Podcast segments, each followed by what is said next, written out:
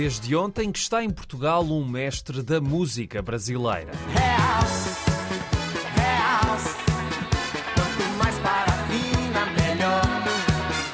Gilberto Gil está de volta ao nosso país com concertos em Lisboa e no Porto. O músico de 81 anos está a apresentar a tour Aquele Abraço para celebrar 60 anos de carreira, 50 desses anos em digressões internacionais, uma celebração para ser feita com os fãs de várias gerações, uma oportunidade única. Hoje ainda há concerto para ver e ouvir no Coliseu de Lisboa e na quinta, 2 de novembro, no Coliseu do Porto. Pode ser que ainda consigam bilhetes, vale a pena.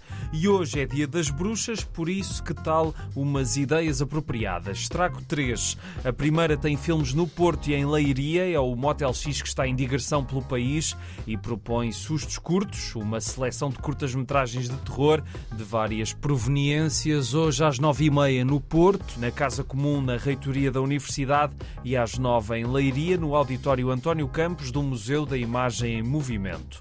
Em Almada já é tradição e pela 25ª vez os Municipal vão fazer a sua festa de Halloween na incrível Almadense. Começa às 6 e prolonga-se até às 2 da manhã, com curtas-metragens também, um menu a condizer com a Noite das Bruxas e concertos dos Fragidium e dos Municipal depois com DJ set. O Halloween invadiu tudo, até o Museu do Carro Elétrico no Porto.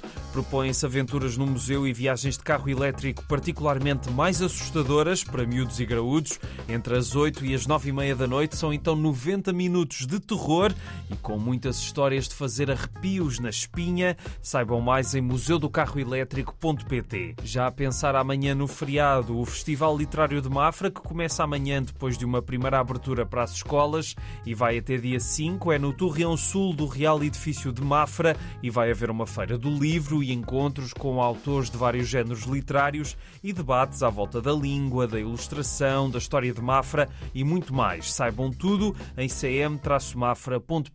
E para fechar, mais uma ideia para o feriado em Cantanhede e com imagens em movimento.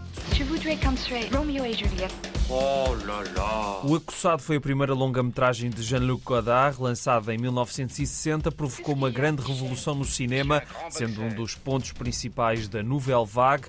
Aqui temos Jean-Paul Belmondo como um criminoso que se apaixona por Gene Seberg e o resto é história num filme que desafiou as convenções do cinema e que continua muito interessante de se ver. Aproveitem, passa amanhã às nove da noite no Centro Paroquial de São Pedro e a entrada é livre. E é tudo por hoje. Até amanhã, um bom feriado, se for o caso, e um abraço.